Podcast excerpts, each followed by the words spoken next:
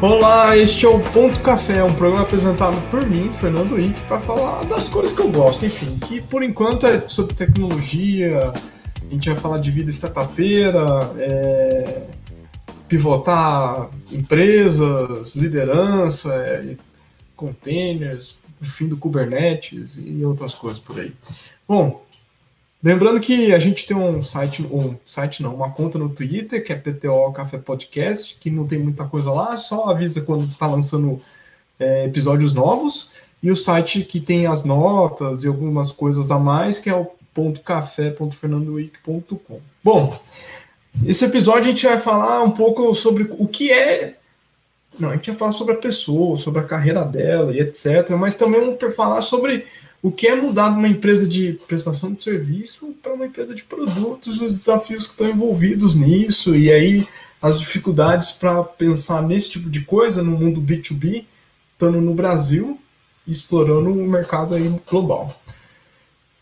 E aí, não vou enrolar demais não, galera. Então vamos apresentar aqui o, o Miguel. Opa! Olá a todos. Beleza aí, que? Tamo aí. Beleza. Miguel, é, antes da gente falar de onde, de, de, o que, que, você faz e dos desafios que estão aí, vamos falar primeiro de onde você veio, quem é Miguel? Pô, cara, pergunta profunda, hein? uh, olha, eu costumo dizer que eu sou um, um baterista metaleiro frustrado, disfarçado de empresário e pai de família. é, então. Pô, eu já fiz bastante coisa na vida aí. E. E hoje em dia eu tenho gastado investido bastante meu tempo no meu próximo desafio, que é trazer uma, uma grande galera que trabalha comigo hoje na Instruct, que é uma empresa que eu fundei, a desbravar o mundo na, na, na parte de produtos, né? produtos digitais, produtos para a internet. E tem sido bastante desafiador fazer essa fazer a bola rolar nesse aspecto. Tem bastante coisa para fazer, mas tem sido muito bacana. Então, não sei, cara, acho que basicamente é isso. oh, ótimo. É, cara, baterista frustrado, aí você precisa contar um pouco mais do que, que é isso. Você tem uma bateria em casa? Você gostaria não, não, de ter uma não, banda de heavy metal? Eu já tive, já tive. Na, na, na minha adolescência, eu.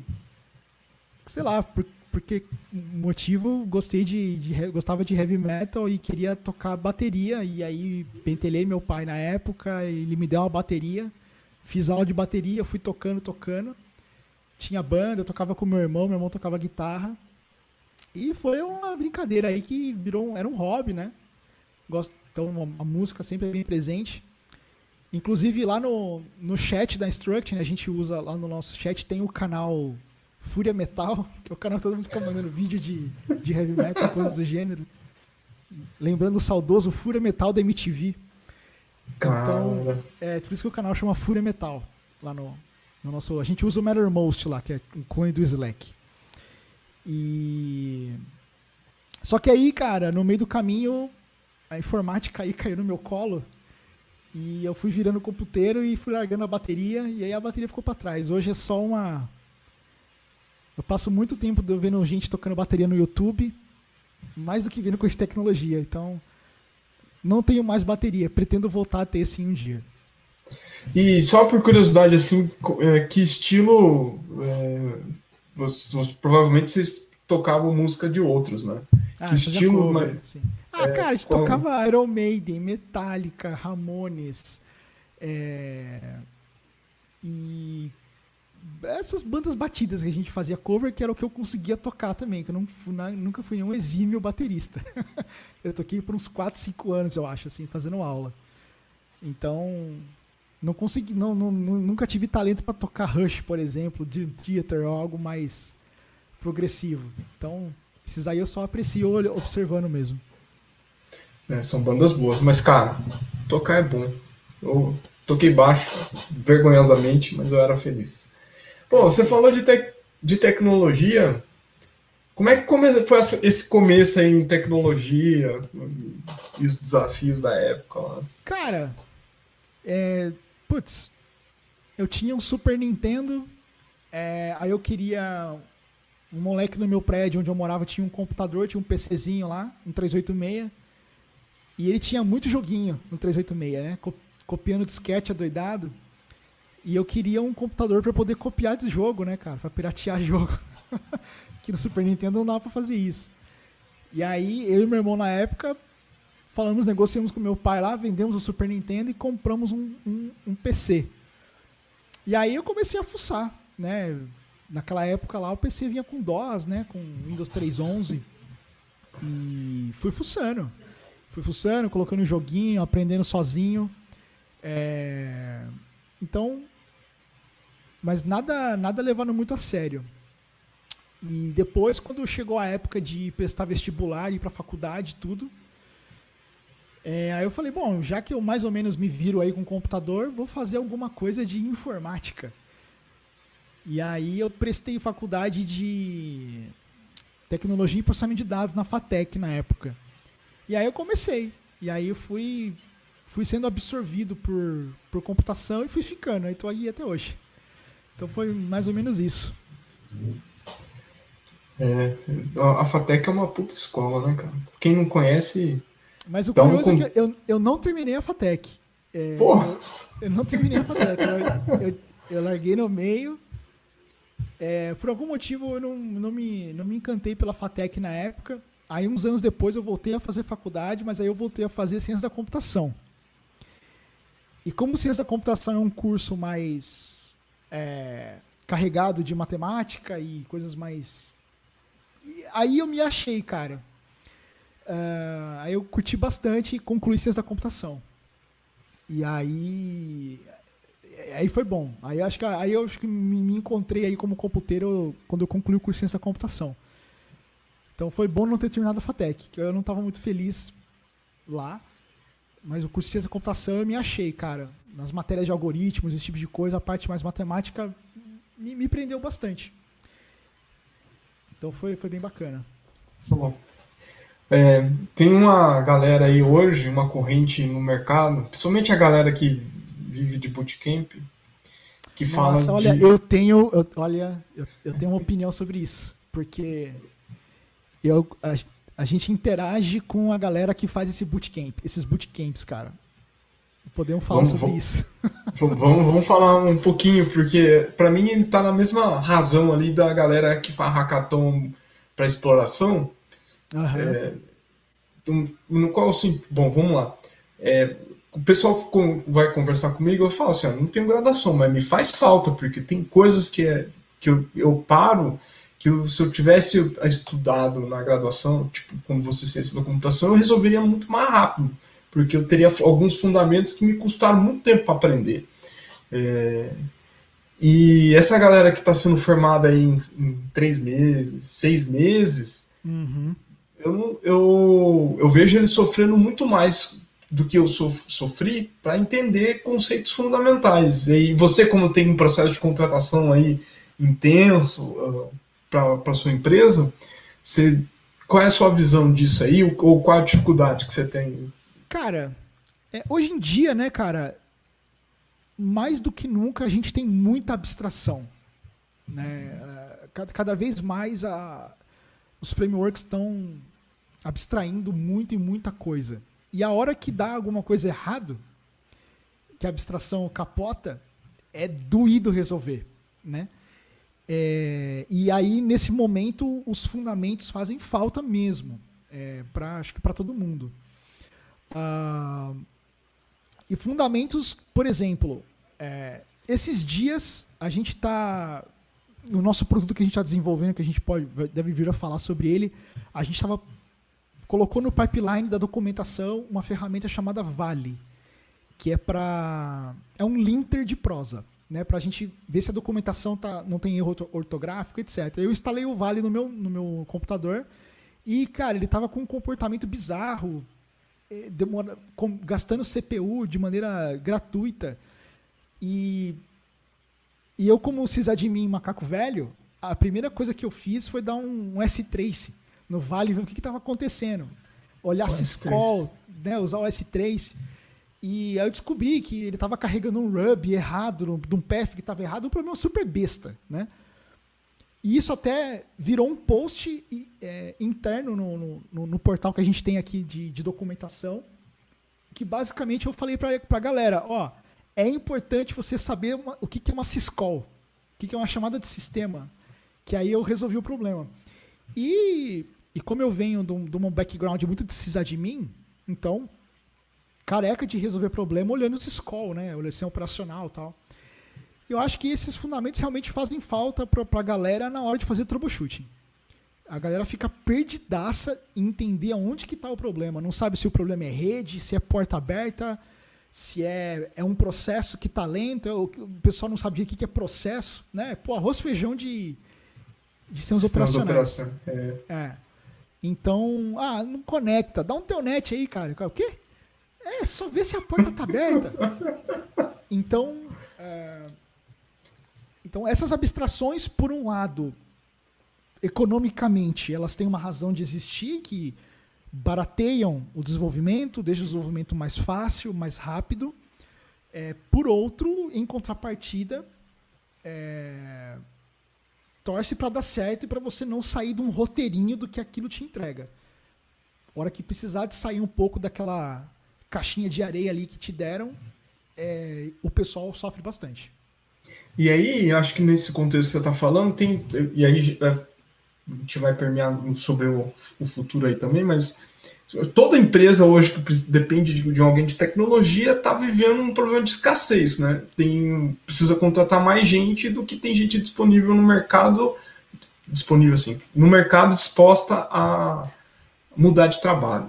Sim. E aí tem aparece muita oportunidade desses ciclos de aprendizado muito rápido é, que talvez eles não seja um atalho e aí é representa essa dificuldade que você está mencionando. É, é por aí ou a coisa mais para baixo? Puta, cara, olha. Eu lembro que quando eu entrei na Fatec, né, lembrando aí, né? Então, pô, isso aí tem literalmente 20 anos atrás. Eu lembro que os meus professores nessa época já falavam: nossa, falta gente no mercado para contratar. Vocês aqui, alunos da FATEC, não vão ficar desempregados. E dito e feito, assim, é, todos esses meus colegas, alguns ou outros eu tenho contato aí pelo LinkedIn ocasionalmente, nunca ninguém ficou desempregado. Então, há 20 anos atrás faltavam profissionais, hoje falta profissionais, e daqui 20 anos vai continuar faltando profissionais. Então, não é nada muito particular de hoje, 2020, 2021.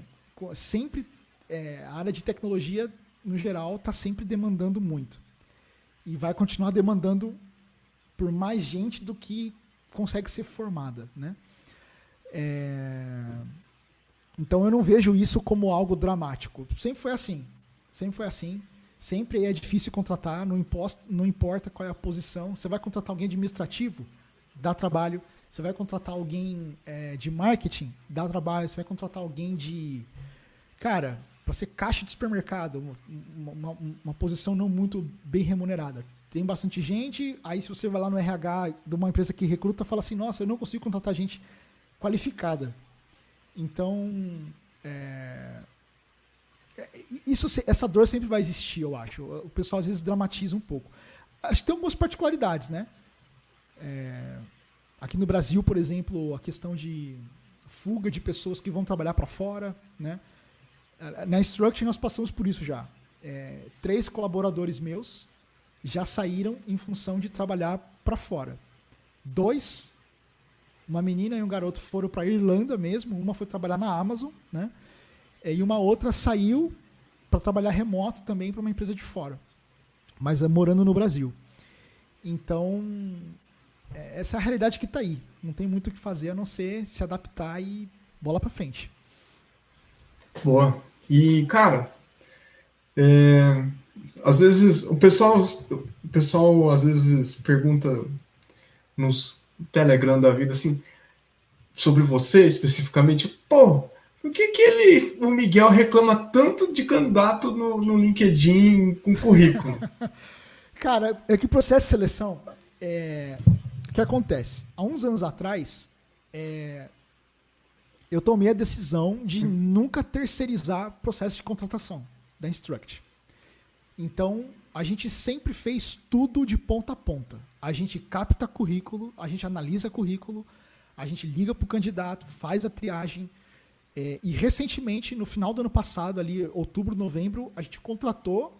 Até então a gente fazia na raça. Eu, uh, os líderes técnicos, quem é sênior, as entrevistas, a prova técnica, a gente fazia tudo dentro de casa. E tomava um tempão, imagino. Toma um tempão, só que o princípio é o seguinte, que eu falo pro time. Vocês vão escolher os seus colegas de trabalho. Então vamos fazer isso direito. E eu não quero. Eu sempre procurei não, não ter uma posição assim, ó, tá aqui, ó, parabéns, você ganhou um coleguinha de trabalho. É, eu acho, eu acho que é um, é um grande valor e um, e, um, e um ativo da empresa ter a capacidade de contratar, sem depender de uma empresa externa. Né? Obviamente, isso não, se aplica para todo mundo. A minha empresa é uma empresa pequena, numa empresa muito grande que tem que acelerar contratações e etc., é, é uma outra realidade. Mas, a princípio, por aqui dá para fazer assim.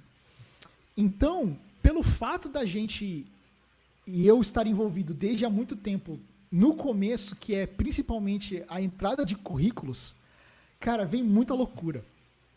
É, vem muita loucura nos currículos. Infelizmente, cara, é, a gente, às vezes, no, no canal interno nosso, a gente tá lendo currículo e tem gente que escreve no currículo, eu, conhecimentos em HTML, dois pontos, extremamente avançado. É, tem gente que no currículo faz muita gracinha e coloca o famoso eu sou apaixonado por tecnologia e me, nossa, eu sou um pirata da tecnologia. Já li isso em currículo já. Eu sou o pirata da tecnologia.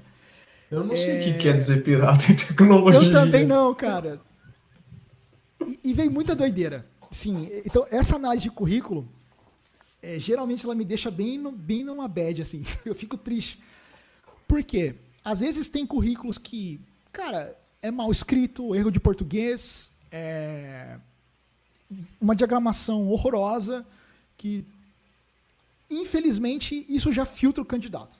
Então, assim, se você não consegue nem caprichar em duas páginas de texto preto e branco, eu não acho que você vai conseguir exercer muito bem a sua função no dia a dia. Você não vai ser uma pessoa muito cautelosa, muito cuidadosa. Então, o processo de seleção começa no currículo. Então, é, como vem muita doideira, então isso às vezes me deixa bastante frustrado junto com irritado. É, porque às vezes também tem uma pequena parcela de. É, uma, uma pequena parcela de responsabilidade ali da galera que está se candidatando nos processos de seleção que, por falta, de por falta de conhecimento, na maior parte das vezes, não faz um bom currículo. Por exemplo, é, não explica o que fez numa empresa. Coloca lá, trabalhei na empresa A de tal data até tal data. Eu fui analista de infraestrutura. É, aí coloca uma sequência de keywords. Postfix, Apache, Linux, Ubuntu, Nginx, Elasticsearch. Eu falo, tá, mas o que, que você fez aí dentro? O que, que você realizou? Qual, que, é... É, qual, qual, qual que era a sua responsabilidade? Isso não está no currículo cara, a pessoa só põe lá um monte de tecnologia. E isso literalmente não quer dizer nada. Do, assim, vestindo o meu chapéu aqui de recrutador, né? Nesse tipo de caso. A gente olha assim e fala, pô, cara, qualquer um pode escrever isso. Então, geralmente, é, a pessoa, o pessoal mais novato. É, inclusive, eu até fiz uma iniciativa há um tempo atrás de revisão de currículos. Então, fiz uma doideira lá, peguei a Elisa, que a Elisa é a recrutadora que trabalha com a gente hoje, que é, hoje quem faz a seleção de currículos é ela, não sou mais eu, mas ela faz do, seguindo o nosso jeito lá. E ela me ajudou a revisar, a gente revisou quase 200, 300 currículos de pessoas que mandaram. E cara, 90% dos problemas, a pessoa não coloca qual é o objetivo na vaga.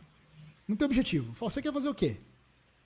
Não tem objetivo. Eu olho o currículo e a gente analisa um currículo. Não sei se você já fez isso, analisar currículo. Você lê o currículo em 3 segundos. Você bate o olho ali, rapidão, você já.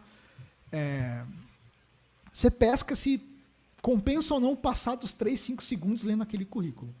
Então, não tem objetivo. a pessoa não coloca o que realizou, o que fez nas, nos, na, na, nas suas experiências, né? É, não coloca, por exemplo, quando trabalhou, não coloca data, coloca do mais, do mais antigo para o mais novo. É, muitos probleminhas desse tipo, sabe? É... Coisas que, que se, se um pouquinho né, de pesquisa, mas se tivesse um pouquinho mais estruturado, chamaria mais atenção, né? Sem dúvida. E, cara, não, não dá para falar que não sabe, porque se você for no YouTube ou no LinkedIn e, procurar como escrever um bom currículo, tem muita gente que já escreveu. Coloque objetivo, explique o que você fez na empresa, seja claro nas datas e nomes de cargo que você teve, explique quais são suas responsabilidades. Se você fez curso, por exemplo, muita gente que faz cursos extra, é, coloca lá, ah, coloca uma penca de curso da Udemy, por exemplo, ou da Coursera, ou esses outros cursos gratuitos que estão muito comuns hoje em dia, aí de, que dão certificadinhos tal. Mas, por exemplo, ok, mas não coloca o ano que fez o curso. Ou não coloca é, o que, que você realizou com aquele curso. Então, como eu falo isso muito pro pessoal de júnior, ou vai conseguir o primeiro emprego. Falo, cara, coloca no seu currículo um link de alguma aplicação que você fez a partir daquele curso que você aprendeu. Isso te coloca na frente de muita gente. Você tem uma ideia? Hoje, no nosso sisteminha aqui de, de seleção, já tem quase 1.100 inscritos para a vaga de Python Junior que está aberta. 1.100 inscritos. Desses 1.100, a gente dropou praticamente uns 900 só na laje de currículo. Caraca. Então, se você. E outra, se você conversar com qualquer recrutador, de qualquer coisa, de qualquer área, é, é, você vai ver que essa estatística bate.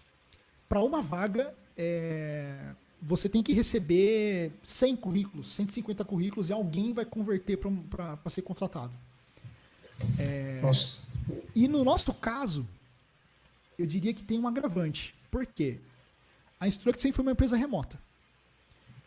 Com a pandemia, um diferencial competitivo que a gente tinha, a gente perdeu durante um tempo, eu acho. Que praticamente todo mundo passou a contratar também de maneira remota. E aí, quando a gente abriu o processo de seleção, eu até cantei essa bola para o time. Eu falei: Ó, oh, gente, se em 2019 a gente recebia mais ou menos 100 currículos para gerar uma contratação, agora que a concorrência é muito maior, a gente vai ter que receber uns 200. Porque vai ter mais gente mandando currículo para vaga remota. Gente, pessoas que. Entendeu? Em, em função da pandemia. Então, pelo fato de ter mais empresas e mais gente buscando, dificulta mais você achar. Por ser muito fragmentado. Então, e dito e feito, é, a, a, proporção aí ficou bastante é, agressiva. Então você tem que captar muito currículo. E, e cara, a, às vezes é, é por, por exemplo, o pessoal tá. Voltando no assunto faculdade, o pessoal tá na faculdade. Não coloca qual é o semestre que você tá na faculdade no currículo. Cursando análise de sistemas e informação de internet, pediria por em tal faculdade. A gente tá, mas você se forma quando? Quantos semestres você já cursou?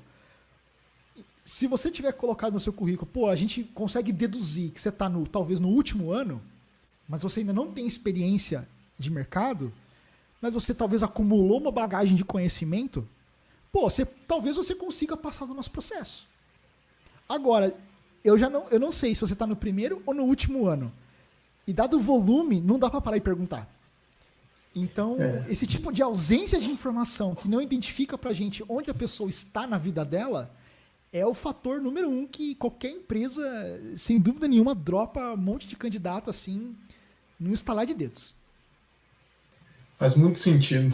É, e aí acho que vai casar com outra coisa que, que a gente vai abordar aqui, que é falar do, desse processo de mudança da, da empresa, da sua empresa, que é o, o, o, ser mais assertivo nas informações. Né? Às vezes não é colocar muita coisa, às vezes não é, é só saber para onde direcionar.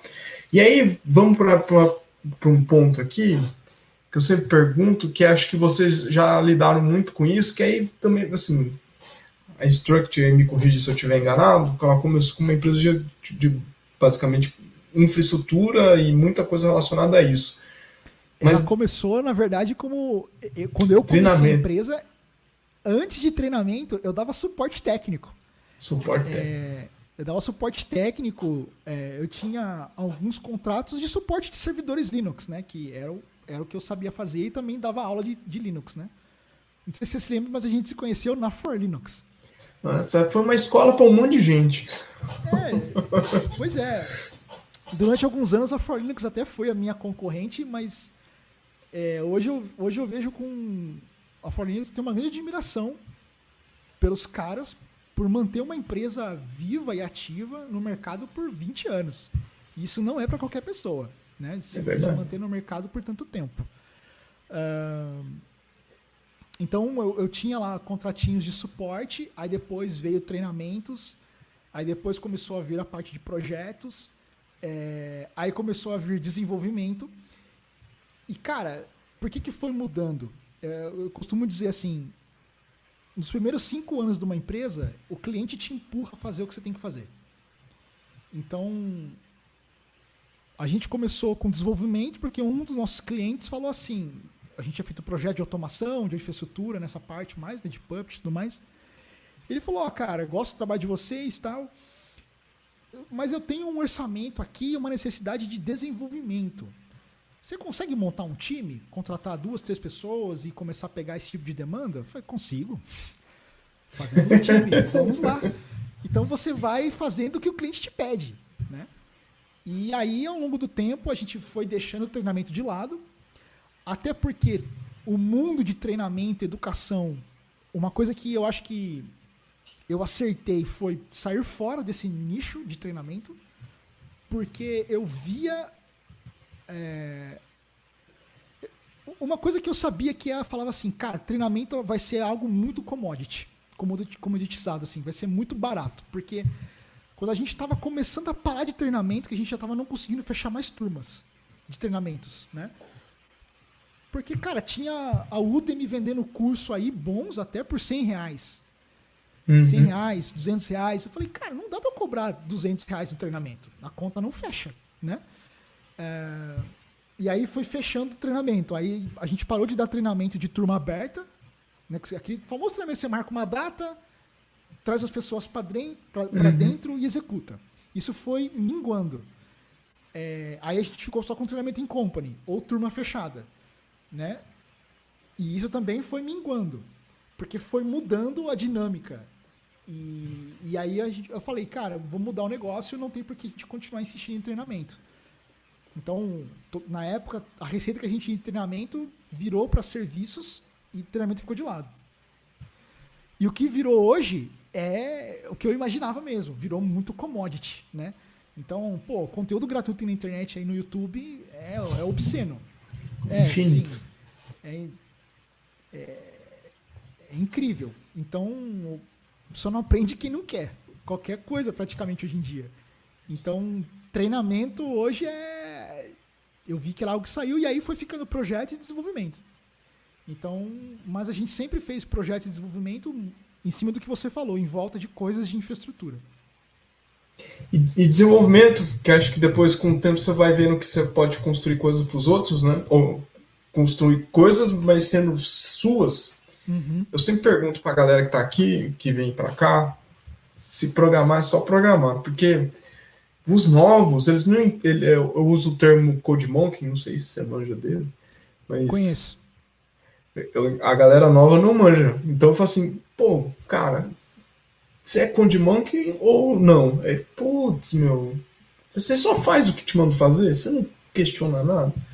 Aí, ah, alguns não conseguem responder, mas eu, a pergunta no final das contas, resumindo, é programar. Programar é só programar para você? Ah, não. Então, é assim. Acho que no mundo profissional, você tem que programar é, visando cumprir um objetivo. Né? Objetivo de negócio. Você está fazendo aquilo para quê?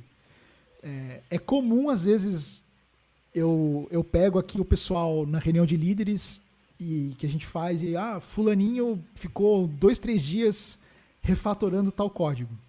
Falei, mas tava bom o suficiente aquele código? Precisava refatorar? ou foi só pela glória? A gente perdeu dois dias nisso. Com, com qual resultado? Ok, ocasionalmente isso pode ser importante, mas é ocasionalmente, né? Aí vai Eu um gostei, pouco...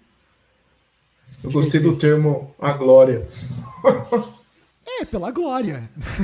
gostei, é, muito bom. Por que, você vai mexer no. Assim, não é nada. Não, a situação era assim. Mas peraí, tava horrível? Não. Ele conseguiria fazer o que era necessário sem ter que fazer todo esse, esse vai e vem de refatorar? Não, conseguiria, pô, não precisaria tal. Eu falei, então, não, então foi tempo perdido, né? É, então, eu acho que tem momentos de programar, digamos, por esporte, onde você, para para treinar, para melhorar, para adquirir experiência, você vai pegar problemas que não são do dia a dia. Acho isso importante, complementa a habilidade. Mas no dia a dia ali, eu costumo dizer assim, é, eu imagino que a maioria das pessoas mais experientes falam, o programador sênior bom é aquele que não programa muito. É verdade. Né? É, ele vai fazer o estritamente necessário com o menor risco possível para resolver aquele problema. Ele já está numa situação que ele não tem que provar que ele, tem, que ele sabe alguma coisa. Ele só quer resolver o problema e partir para o próximo, né? Então, então é importante não, não só programar pela glória, programar com é, resolver os problemas necessários, saber por que, que você está fazendo aquilo.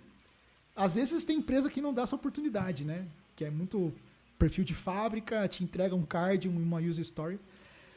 Às vezes é difícil, porque o cliente também não te dá muita abertura. Né? Do meu lado aqui, como empresa de prestação de serviço, a gente tenta provocar o cliente, pedir feedback, tentar entender melhor o que está acontecendo. Às vezes a gente consegue, às vezes não. Então, às vezes dá para fazer a coisa bem alinhada com o propósito. Às vezes vem algo um pouco mais, uma bola mais quadrada, que olha, a gente tem que fazer, não está muito claro o porquê, mas vamos nessa. Então, tem momentos e momentos. Não, não dá para ser 100% o tempo todo. Não, é justo. E nesse processo da, da, da Instruct e, e seu de, de, de, evolução, né? o termo não é evolução propriamente dito, mas aí no decorrer do tempo, você, você quando é que deu um insight, assim, cara, tá na hora de pensar em produto? Olha, o primeiro momento foi quando a gente, quando eu percebi que a gente fez a mesma coisa três vezes para empresas diferentes. ah, que basicamente foi, nós fizemos um portal de autosserviço para desenvolvedores, para automação.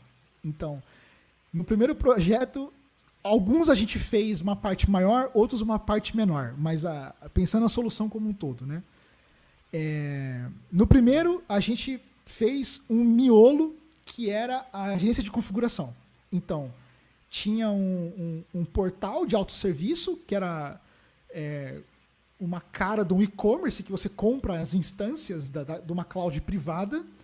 Esse portal falava com o OpenStack, com a infraestrutura com o serviço, criava a instância, e quando a instância era provisionada, em tempo de provisionamento, instalava lá o Puppet é, para fazer a agência de configuração a máquina era registrada na agência de configuração, aí de acordo com o que foi comprado no, lá na, no portal de autosserviço, ah, é uma instância de flavor JBoss.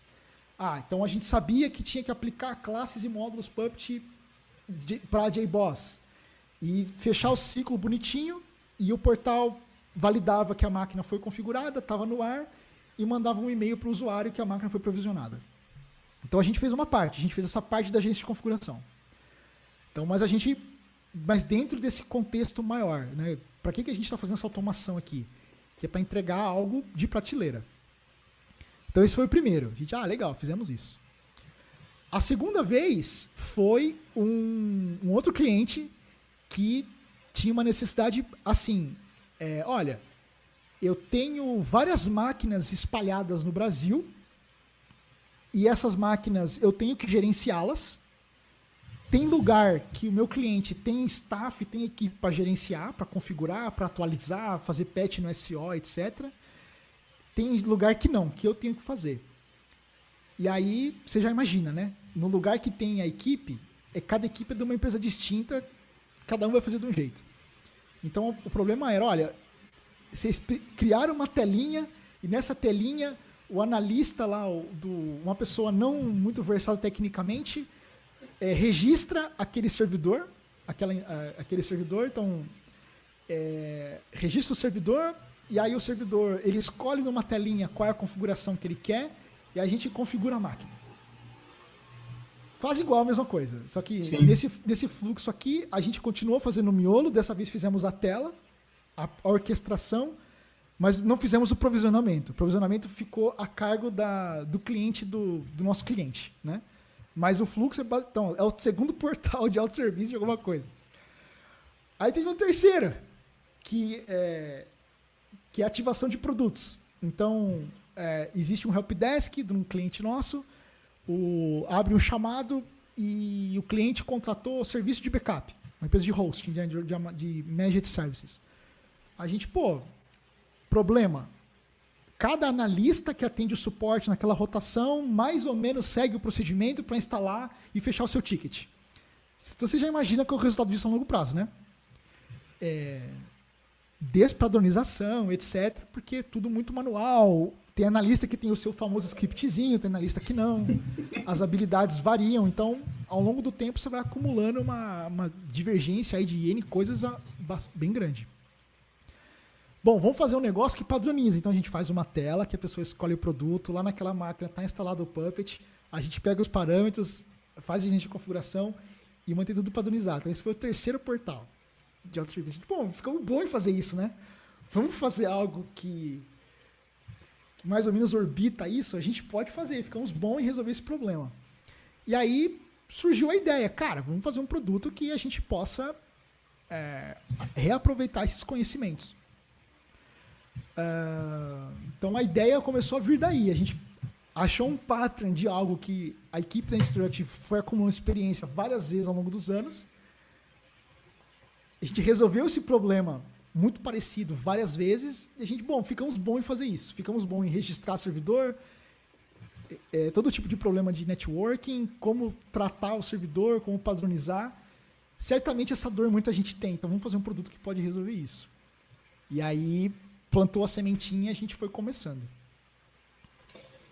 E como é que é, para vocês foi, porque aí acho que tem um grande desafio que assim no Brasil especificamente produtos pensados B2B em TI, então de desenvolver tecnologia de te, é, tecnologia para outra empresa consumir tecnologia, tem poucos casos. Sim. Né? Acho que talvez o de maior destaque tenha. Pessoal de segurança tem alguns aí sobre antivírus um pouco mais robusto, mas talvez hoje seja Rocket Chat. É, mas tem pouca gente no mercado, por exemplo, é, onde eu estava, Cara, não tinha PM no mercado para contratar com essa visão. É, era impossível. Ou você forma em casa ou forma Sim. em casa. Para vocês, como é que é, como é que tem sido essa lidar com essa, com essa falta de conhecimento aqui no mercado e, e, e no caso de o aprendizado de vocês de começar a produtizar, validar hipótese, testar e um ponto que você falou anteriormente, antes da gente começar no armar, é, como é que é aprender não colocar funcionalidade? É, pois é. É, bom, é, uma, respondendo uma parte da sua pergunta de maneira rápida, a gente ainda, eu, eu não fui, digamos assim, ao mercado contratar pessoas para o nosso produto, que é o Operus, né? A gente, eu estou usando totalmente a, a, a, nossa experiência interna até aqui e, e, a, e aprendendo fazendo. Né? A gente está fazendo e aprendendo. Uh, e, e, no começo, uh, então, cara, a gente pesquisa muito, estuda muito. É, e eu uso muito a minha própria equipe para como um, um reforço para alavancar o produto. Né? Mas em algum momento, e a gente está muito próximo disso, o que, que a gente tem hoje? A gente tem um MVP. Esse MVP ele está quase pronto. É, e a gente quer lançar ele esse mês. Colocar ele no ar para todo mundo poder usar. Um, e aí, nessa jornada, a gente falou, tá, eu, eu, comentei a questão do portal de autosserviço. Só que tem muita funcionalidade, muita complexidade, você pode ir muito longe nisso. Ah, não, eu vou automatizar o provisionamento. Ah, eu vou eu vou automatizar a instalação de, de pacotes, eu vou automatizar tal coisa. Dá, vai longe. Aí o que a gente fez? É, eu fiz uma pesquisa, fiz uns estudos de como, como por onde a gente começaria a validar hipóteses de maneira barata, né? O famoso Lean Startup, né? Pô, como é que eu começo uhum. a validar essas hipóteses sem botar a mão em código? A gente demorou meses para colocar a mão em código, né? Ah, basicamente, o que, que eu fiz? Que é, provavelmente você vai encontrar isso em textos assim de, dessa parte de produtos. É, botei a ideia no papel, montei uns slides, mont, uh, pegamos o que tinha na nossa cabeça, montamos mockups no, no Figma. Figma é uma ferramenta de design. Então a gente desenhou a tela com carregadíssimo de baias de coisas que a gente já tinha feito e fizemos várias telas de mockups da nossa visão do produto. Ó, se clicar aqui, vai para cá, fizemos toda, toda a interface e o fluxo. Beleza.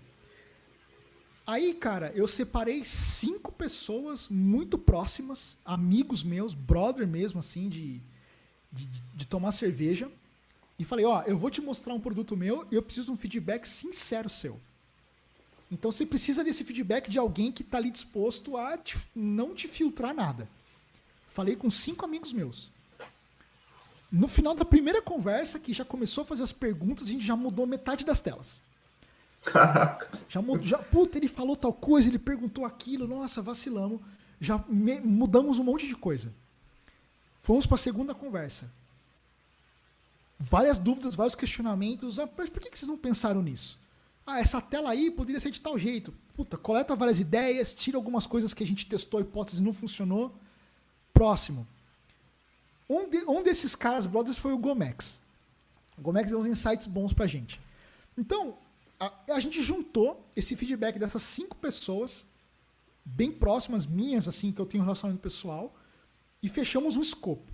Dropamos alguma coisa, fechamos um escopo e falamos, bom, agora a gente precisa escalar um pouco esse feedback. Como é que a gente vai descobrir por onde a gente vai? Aí o que, que eu fiz? A gente pegou o mockup final. Ah, detalhe. Numa dessas pessoas que a gente conversou, a reação dele foi totalmente indiferente ao que a gente fez. Caraca. Ele, olhou, é. ele olhou e falou: É, é, não, é, tá legal, é, é, ficou bacana, é. A gente assim, caraca, a gente não conseguiu mostrar nada de interessante. E aí a gente falou, bom, vamos, vamos pensar em mais coisa aqui. Por que, que a pessoa não ficou impressionada? Né? A gente não. E foi bom a gente tomar um, um banho de água fria. Falar, cara, a gente tava ali empolgadaço, mostramos para ele, e ele. Nhé. Grande coisa esses fizeram aí. E foi muito bom. A gente, peraí, vamos lá então. Ó, isso aqui realmente tá muito careta, vamos fazer por aqui. Cara, e, e aí mexe no Figma, mexe no Figma. Lá no Figma tem umas oito versões de fluxos que a gente foi mexendo. De, de uso da interface do produto. Beleza, beleza. Aí fechamos. No meio do caminho aconteceu tudo isso. Essa foi a primeira parte. Aí a gente, bom. Aí a gente fez o seguinte. Aí eu montei um questionário com 39 funcionalidades. É, essas 39 funcionalidades tinham.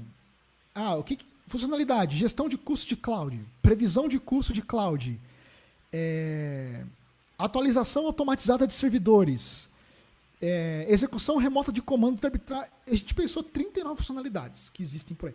Coleta de logs, armazenamento de logs, filtragem de log, detecção de erro de log. É, pensamos 39 features de vários produtos que existem aí, juntamos numa tabela só. Aí, eu montei um questionário no SurveyMonkey, tá? Coisa padrão. E perguntamos o seguinte, aí eu separei cerca de 50 pessoas. Da onde vieram essas 50 pessoas? Do CRM e da Instruct. Ex-alunos de treinamentos, ex-clientes, clientes. Eu separei ali a dedo 50. É, e nesse questionário, ele foi estruturado da seguinte maneira. A gente colocou, agrupou as funcionalidades de 4 em 4. Sendo que eram funcionalidades concorrentes. Então, por exemplo, tinha uma funcionalidade de relacionada a backup, uma relacionada a log, uma relacionada à segurança, uma relacionada à automação. A gente nunca agrupou ah, quatro coisas do mesmo conjunto na mesma pergunta. Então, e a gente fez a seguinte pergunta para a pessoa: dessas quatro funcionalidades, quais você julga as mais importantes para você? Então ela tinha que escolher. Uhum. Entre, entre backup, segurança e outras coisas que a gente foi elencando, quais eram as mais importantes? Na pergunta seguinte, a gente mostrava as mesmas quatro funcionalidades e perguntava para a pessoa quanto você pagaria para ter esse recurso. E aí as opções eram: eu não pagaria ou pagaria pouco, eu analisaria custo-benefício, é, ou eu pagaria o necessário. Beleza. Moral da história. É... Aí, peraí, eu pulei uma parte. Das 39, elas viraram 24 funcionalidades. Que a gente foi limando de acordo com os questionários do, dos uhum. cinco carinhas iniciais. Aí sobrou 24. E nessas 24, a gente passou por, por, pelos primeiros 50. Dali, a gente já limou várias coisas. Então, basicamente, funcionalidades que desses 50 disseram que não pagariam ou pagariam pouco e não foram importantes, a gente tirou. A gente foi tirando. Coisas legais, tá? Coisas do tipo centralização de logs, busca. Fizeram, inventou um monte de coisa. Muita coisa caiu. Sobraram 16. Dessas 16 funcionalidades, a gente estruturou o questionário do mesmo jeito, de 4 em 4, sendo que das quatro funcionalidades concorrentes, não da mesma família, não da mesma categoria. Uhum. E aí peguei a base inteira de CRM da Instruct e mandei para todo mundo. Consegui, conseguimos coletar é, 80 respostas para o questionário. Ah, detalhe: aquele mockup virou um vídeo. Então a gente mostrou o vídeo do que seria o, produto e depois da pessoa ver o vídeo, ela responde o questionário. E aí, cara, a gente marcou um dia aqui na empresa e fizemos um evento para analisar esses dados que a gente chamou de mineratona. É uma maratona de mineração de dados. Que todo mundo na empresa queria mexer um pouco de machine learning, queria aprender mineração de dados. Juntei tudo, todos os dados, os questionários do vídeo, estatística do YouTube, quem assistiu, onde assistiu, e a equipe inteira ficou um dia debruçada em cima disso. E daí saíram vários insights é, de por onde a gente começaria ou a gente não começaria. Então, por exemplo, coisas de backup caíram Coisas de armazenamento de log. Ninguém deu valor, ninguém pagaria. Commodity, caiu. Fomos derrubando. Sobraram é, algumas. Aí depois a gente fez um outro evento. Ok, vamos implementar essas. Legal, legal. É, vamos implementar como? Que aí entra, acho que é a sua maior pergunta, assim, como é que a gente lida com tecnologia, né? Uhum. Então, a ideia é, pessoal, vamos tentar achar um caminho, vamos pesquisar um jeito barato, rápido, confiável de implementar as partes mais importantes. E aí, uh, um outro dia de evento, uh, dividimos a, toda a empresa em equipes e cada um fez pesquisas de ferramentas open source, técnica, linguagem, framework, para as quatro principais funcionalidades que sobraram. Daquelas 39, sobraram quatro. É, Aí a gente viu que o, o mais maduro que a gente encontrou seria aplicar testes, que no caso foi o InSpec. A gente, pô, esse aqui é o, com, com esse aqui a gente consegue fazer pouco e agregar muito valor em torno de testes em, em, em servidores, né? E aí saiu a segunda decisão. Então, legal. Desse escopo de quatro principais, nós vamos começar por testes que é o que está mais fácil de implementar. E aí foi. E aí, mais ou menos em outubro do ano passado, a gente começou efetivamente a implementação. E está quase pronto. Está quase saindo a, a, a, o, o, MVP do, do Operus, que vai começar com essa abordagem de, de testes.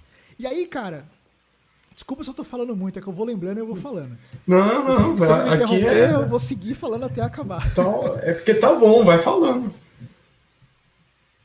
É... A gente, como sempre, eu, eu quero desenvolver muito com pouco.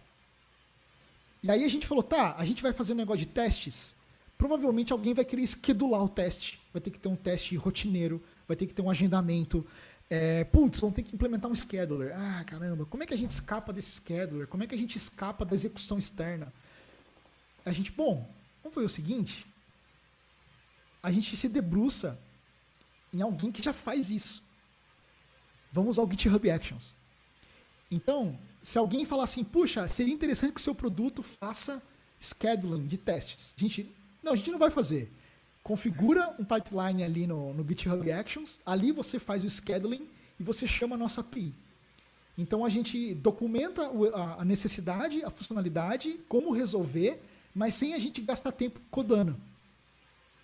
E fica uma solução e de quebra, e de quebra você integra com uma solução que é muito usada, né? Então você tem uma aumenta a capilar, potencial de capilaridade, né? Exatamente. Então, cara, eu diria que assim, no nosso DNA brasileiro, que o dinheiro é sempre curto, é, eu sempre procuro fazer. E a equipe contribui muito com isso, não, não é só insight meu. É, então a gente vai achando esses atalhos. E, e, aí, quando a gente falou, bom, se a gente vai integrar com o GitHub Actions, e a gente vai ter uma API para isso, então a nossa ferramenta vai estar em pipelines. Então a gente vai ser uma ferramenta de testes para ser integrada em pipelines. E isso agrega muito valor. E aí a gente falou. E aí, cara, entra uma questão aí totalmente oposta, que é a parte de negócio, que é o, o produto é um SaaS. Tanto, isso a gente já tinha, isso era do, do start, assim, do dia zero. Vai ser um SaaS, não vai ser um produto enterprise que tem que implantar, instalar, vender licenciamento, subscrição. Por que não? Porque eu já passei por esse mundo de implantar software proprietário, é, de, de vender licenciamento, né? A Struct durante uma época foi parceira Puppet, foi parceira GitLab. A gente vendia a, no Brasil os licenciamentos desses produtos implantamos, a gente fazia implantação e a gente, cara, também não faz mais sentido as empresas insistirem em comprar produto on-premise. É que eu, hoje em dia acho que a palavra que melhor define é o self-hosted. É, vai ter empresa que vai pagar um ticket alto para isso? Vai. Não, não é o nosso público. A gente decidiu como. Não, esse não é o nosso público. Nosso público é quem pode usar a internet e pode usar um SaaS e está numa cloud pública. E a gente não vai comprar essa briga de convencer alguém de uma empresa enterprise big, etc., que, ai, puxa, mas a sua ferramenta é cloud, né? Que pena. Falei, cara, você não é meu público. Então, e essa decisão é um pouco difícil de tomar. Você tem que decidir com quem que você não quer vender. Então a gente... É porque você olha assim, esse, esse cliente gigantão tem um monte de dinheiro, pô, eu vou deixar de perder, vou perder essa oportunidade. É uma decisão difícil. Esse cliente, na verdade, eu, ele não está perdido, ele está adiado. É, porque, na minha visão do produto SaaS, para ele ter sucesso, ele, a outra coisa que a gente pensou também que é o produto, ele é um produto free, ele é um, é um modelo freemium. Então você vai lá, você vai poder criar sua conta, vai poder usar gratuitamente. Até cinco, cinco instâncias de cloud você vai poder usar vai ter alguns limitadores iniciais, mas a gente vai, ao longo do tempo, tentar ir adequando esses valores. Mas a princípio, vai ter um plano free que qualquer dev pode usar. Por quê? Desenvolvedor não paga nada, né? Desenvolvedor não bota a mão no bolso. Verdade. Porém, o desenvolvedor é um perfil que é o, é o mais fuçador e pesquisador de ferramentas e soluções novas.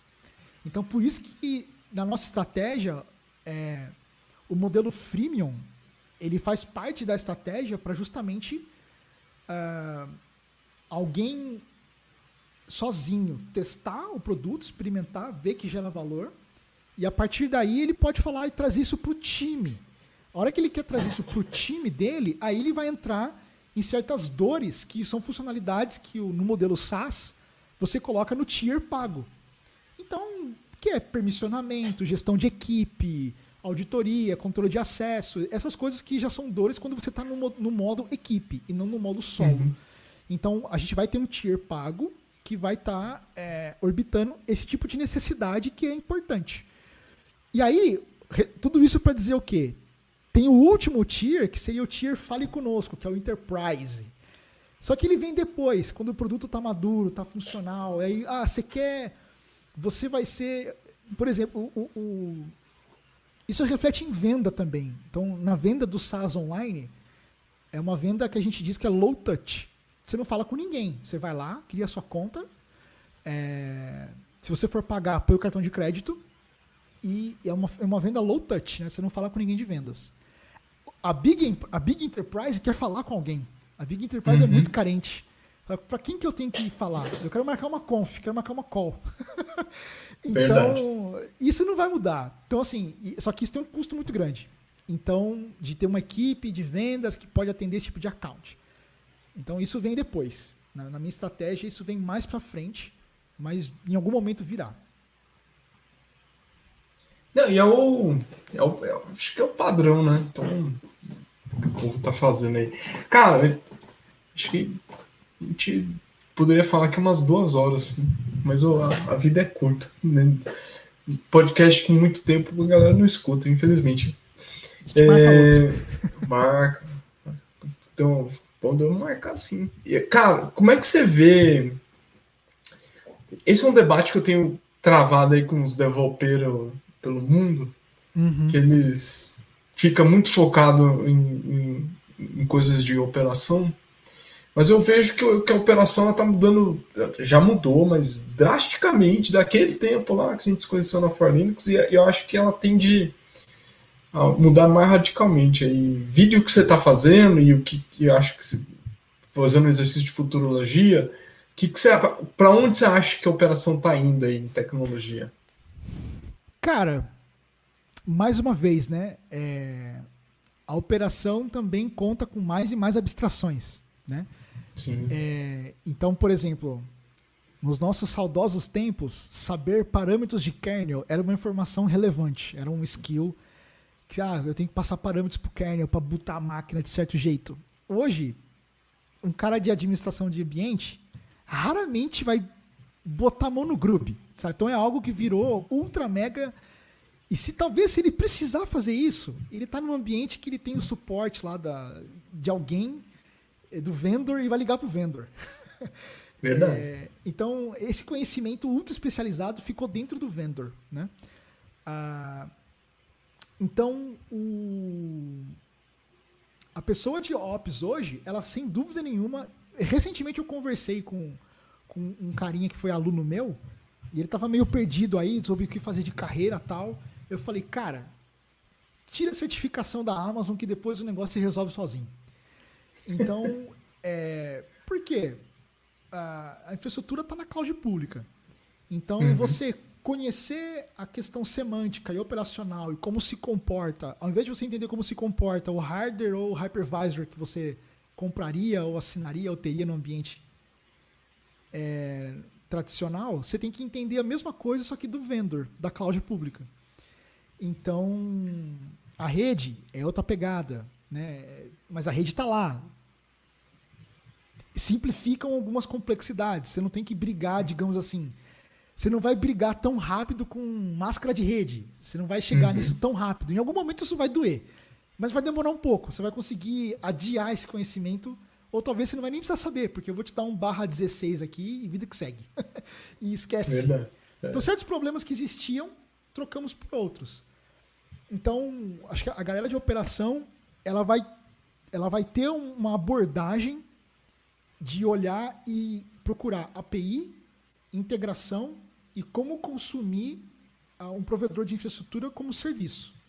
Então, saber Terraform, saber essas abstrações para falar com clouds públicas, é, eu acho que é o caminho para quem vai se aprofundar nesse meio.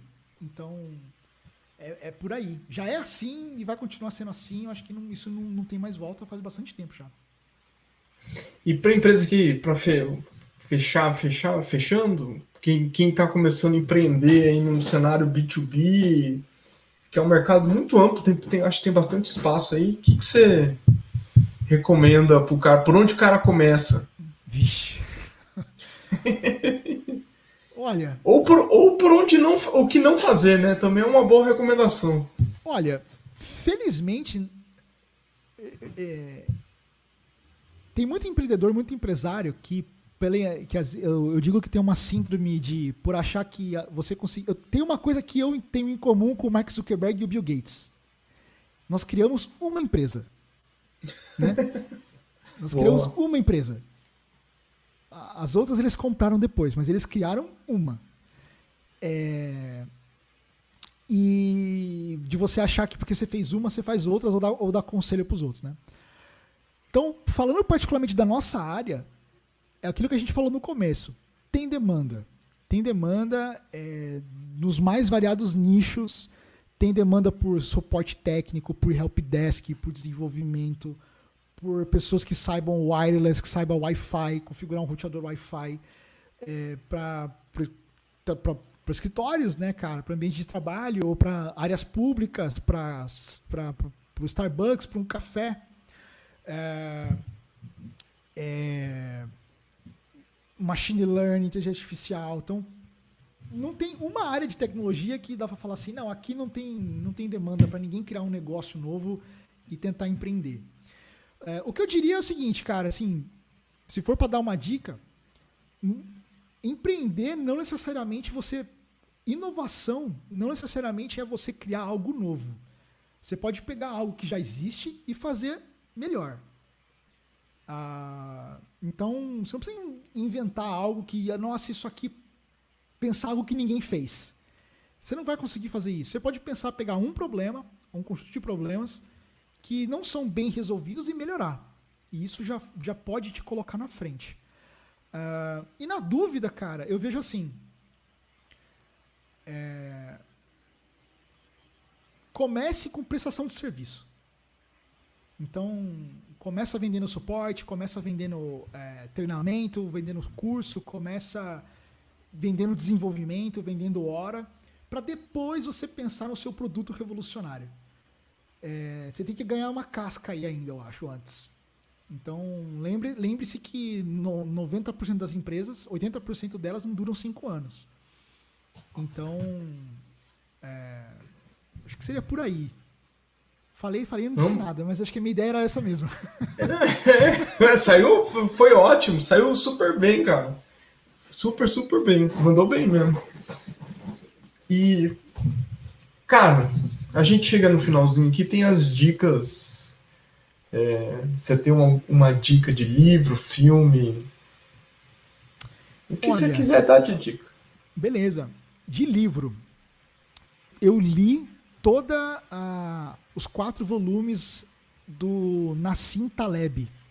Os quatro livros dele da, da quadrilogia aí, que ele chama de Incerto, que é o Enganados pela Aleatoriedade, quer dizer, Enganados, enganados pelo Acaso, que é o nome em português.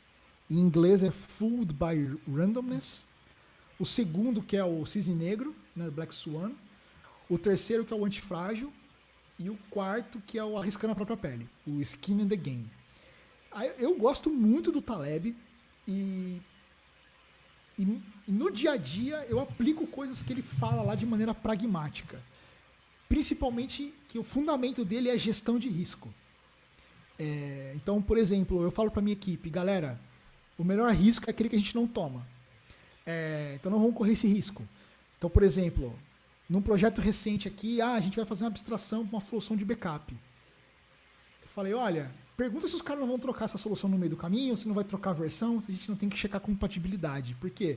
Não vamos fazer esse projeto com esse risco de no meio do caminho trocar o back-end que a gente está mexendo. Porque isso pode acontecer, né? Uma boa decisão aí. Ah, uhum. se você for tomar um risco, que o risco seja, que o upside do risco, né? Ou seja, se der certo o que você está arriscando, seja muito bom. Se der errado, é, não te destrua. Então, num, num, o exemplo mais dramático é uma roleta russa. É, então, ó, vou fazer uma roleta russa com você e se você não morrer, você ganha um milhão de dólares. O upside é ganhar um milhão de dólares. O downside é, é você morrer. É a sua destruição. Então, é, não vamos tomar riscos em que, se der errado, vai ser algo estratosférico.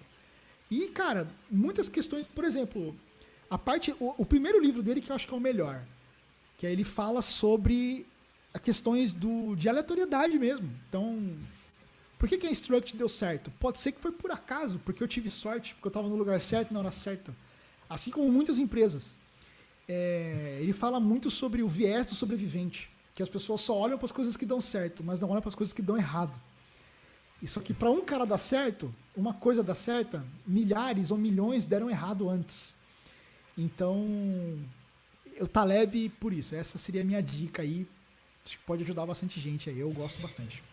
Se você gosta de matemática, nosso ouvinte aí, a conta do Twitter tem, ele fala bastante sobre isso. Sempre tem coisa de equação envolvida lá. É bem interessante. É, ele faz matemática por esporte, mas no, nos livros não tem muita matemática, não. É bem de leve. No antifrágil tem bastante. Que ele fala de convexidade, não convexidade, sobre uma. Mas. Mas é, dá para digerir, assim. Ele até fala: se você não quiser se aprofundar na matemática, pule esse capítulo. Mas, Legal. Tem, tem, tem isso no livro. Boa. Bom, a minha dica eu, re, eu parei para reler Lean Software Development da Mary Pop Dink. Então, eu esqueci como é que tá o nome em português, mas é, é um livro fácil. Ela, especificamente, ela trabalhou na indústria e aí ela viveu a transição de sair da indústria com a implementação do sistema produtivo da Toyota e trabalhar isso conceitualmente em engenharia de software. Então, muitas das loucuras que a galera inventa aí hoje, falando que é moderno, já estava lá atrás, feito por ela e por outros. Bom, galera, Miguel, Obrigado aí pelo tempo. Eu que agradeço pelo convite. Foi top. O... Provavelmente a gente vai acabar falando de novo, porque você é o segundo que fala sobre esses livros. E aí já, já me perguntaram bastante. Eu só li o Black Swan, o Cisne Negro. Uhum, uhum. Eu tenho que ler os outros. E aí então a gente volte aí com, com isso, ou falar do sucesso do Operos. Aí a gente combina. MVP do Operos.dev é em breve tá, tá indo pro ar aí. O que, eu, o, que, o que eu e o meu time mais queremos é feedback de pessoas de verdade. A gente é, não aguenta mais ficar com ele aqui dentro. E, e, cara, é o famoso assim, que eu falei, galera, software bom é software lançado. Tem que fazer grito dessa parada aí. E, e, e tem o famoso também, se você não se envergonha da sua primeira homepage, alguma coisa deu errado. Então, bota no ar, vamos passar um pouco de vergonha, mas vai melhorar. Então, vamos nessa. Ah, e porque o Operos a gente fez a, a, gente fez ele em inglês.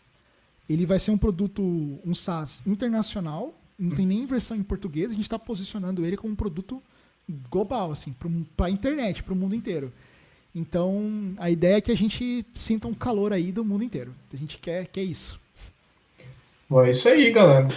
Que depois a gente põe o link lá no, no, nas referências do, do MVP e aí quem que quiser testa e passa feedback. Por que o Miguel e o time vão adorar. E pode ser Bom, sincero, pode falar que não achou nada, é grandes coisas, a gente quer ouvir. É, feedback bom é feedback dado. É isso aí. Valeu, galera. Obrigado. Até Abraço. o próximo.